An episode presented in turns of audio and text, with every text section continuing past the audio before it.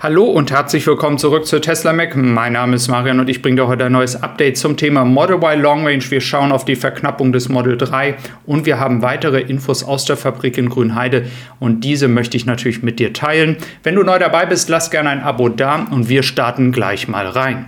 In den letzten Videos bin ich ja oft auf die Model Y Long Range Variante eingegangen. Wir haben jetzt hier nochmal Infos bekommen, ähm, die uns bestätigt haben, dass die Model Y Long Range Variante nicht für den Privatkunden ist, sondern für für Geschäftskunden.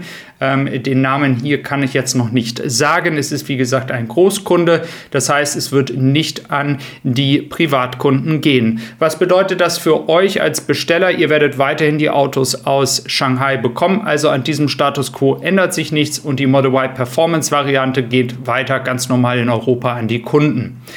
Auch wird zurzeit am Tag 240 Autos produziert, was ungefähr den 1200 Autos pro Woche bei einer 5-Tage-Woche entspricht, die ich ja schon mehrmals hier auf diesem Kanal erwähnt hatte.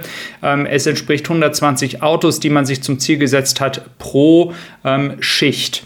Ähm, dann hatten wir vor einigen Wochen darüber berichtet, dass ja ein Lockdown bzw. eine Schließung der Fabrik zum 4. Juli passieren soll. Diese Information, die wir dort aus der Fabrik bekommen haben, hat sich leider nicht bewahrheitet gemeldet. Wir haben heute aber noch mal ein aktuelles Datum bekommen und zwar den 11. Juli. Sprich, das hat sich jetzt um eine Woche verschoben und soll auch immer schon so geplant gewesen sein. Ich entschuldige mich also, wenn das jetzt hier eine falsche Information war. Sprich, ab dem 11.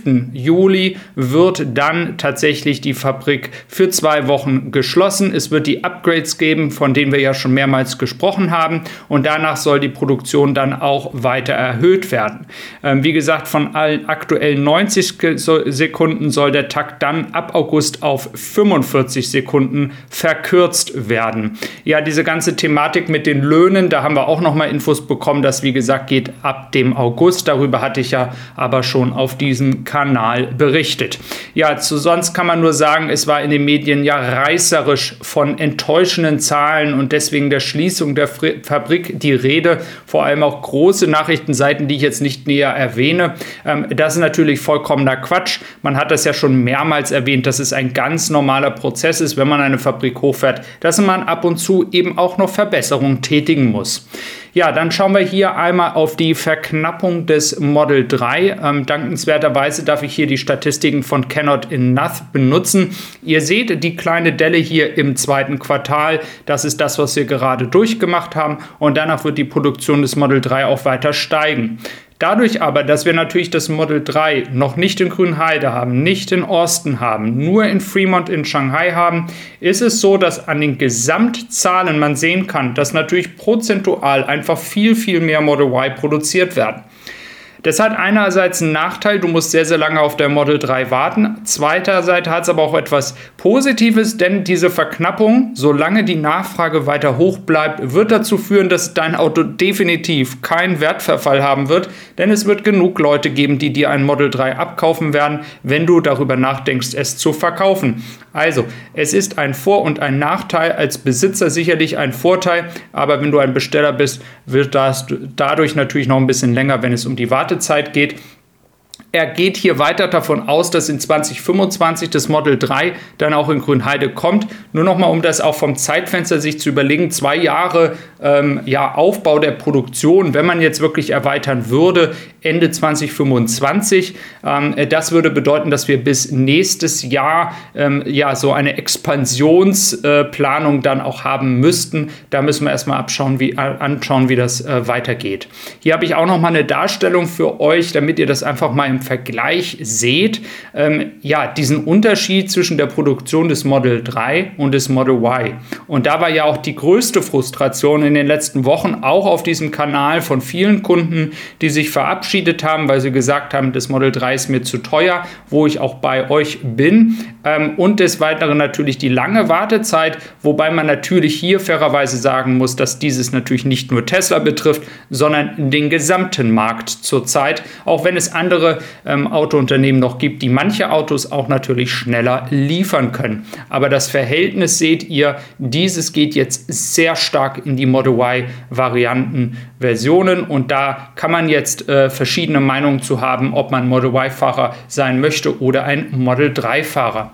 Dann möchte ich hier nochmal, auch wenn es klein dargestellt ist, aber ich erkläre es nochmal ganz kurz, auf die Profitabilität und diese Kommentare von Elon Musk eingehen. Wir haben tatsächlich im ersten Quartal mehr Kosten gehabt, als man eigentlich einnimmt, wenn man das Model Y produziert. Dieses ist übrigens auch im zweiten Quartal noch der Fall. Und erst Ende, erst Ende des Jahres wird man Kosten von 91 Prozent im Verhältnis zum Verkaufspreis ähm, haben. Das heißt, man wird erst im nächsten Jahr bis Ende nächsten Jahres die Kosten so weiter runterschrauben können, dass man bei 71 Prozent ähm, des Verkaufswerts ist und somit dann auch die Fabrik in eine Profitabilität fährt.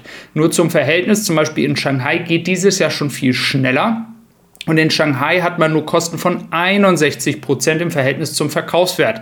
Also das nur noch mal für euch als Verständnis. Diese Datei, wie gesagt, vom gleichen User, auch sehr, sehr anerkannt für seine Statistiken. Also nichts, was ich jetzt einfach irgendwo herhole und frei erfinde. Ähm, das soll einfach nur euch noch mal ein Gefühl geben, warum viele das nicht verstehen oder nicht verstehen möchten. Äh, dass es ganz normal ist, dass wenn ich ein Auto am Anfang produziere, ich erstmal in die Skalierung kommen muss, damit die Kosten innerhalb der Fabrik runtergehen und dann ja auch die Fixkosten auf jedes Auto runtergerechnet dann auch entsprechend ein, dazu führen, dass man am Ende einen Gewinn abwirft. Das ist ja ganz, ganz wichtig. Dann haben wir ja hier die 18,756 Milliarden im ersten Quartal. Das wird jetzt ein bisschen weniger werden.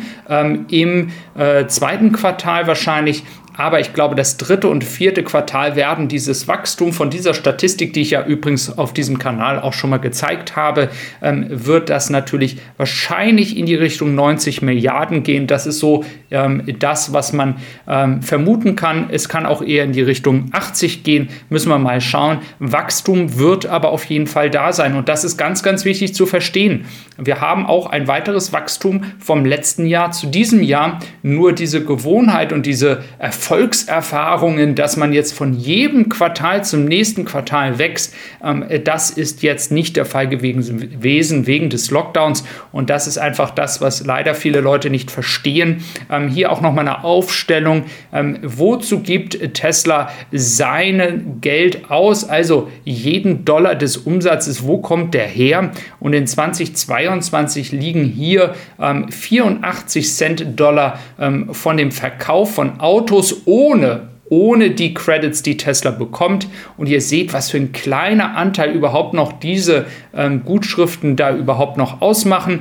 Äh, der Energiesektor, der wird dann weiter steigen, vor allem in Richtung der nächsten Jahre, wenn genug Batterien da sind. Es freut mich, dass ihr hier wart und äh, ich wünsche euch noch einen wunderschönen Tag. Macht's gut, bis dann und tschüss.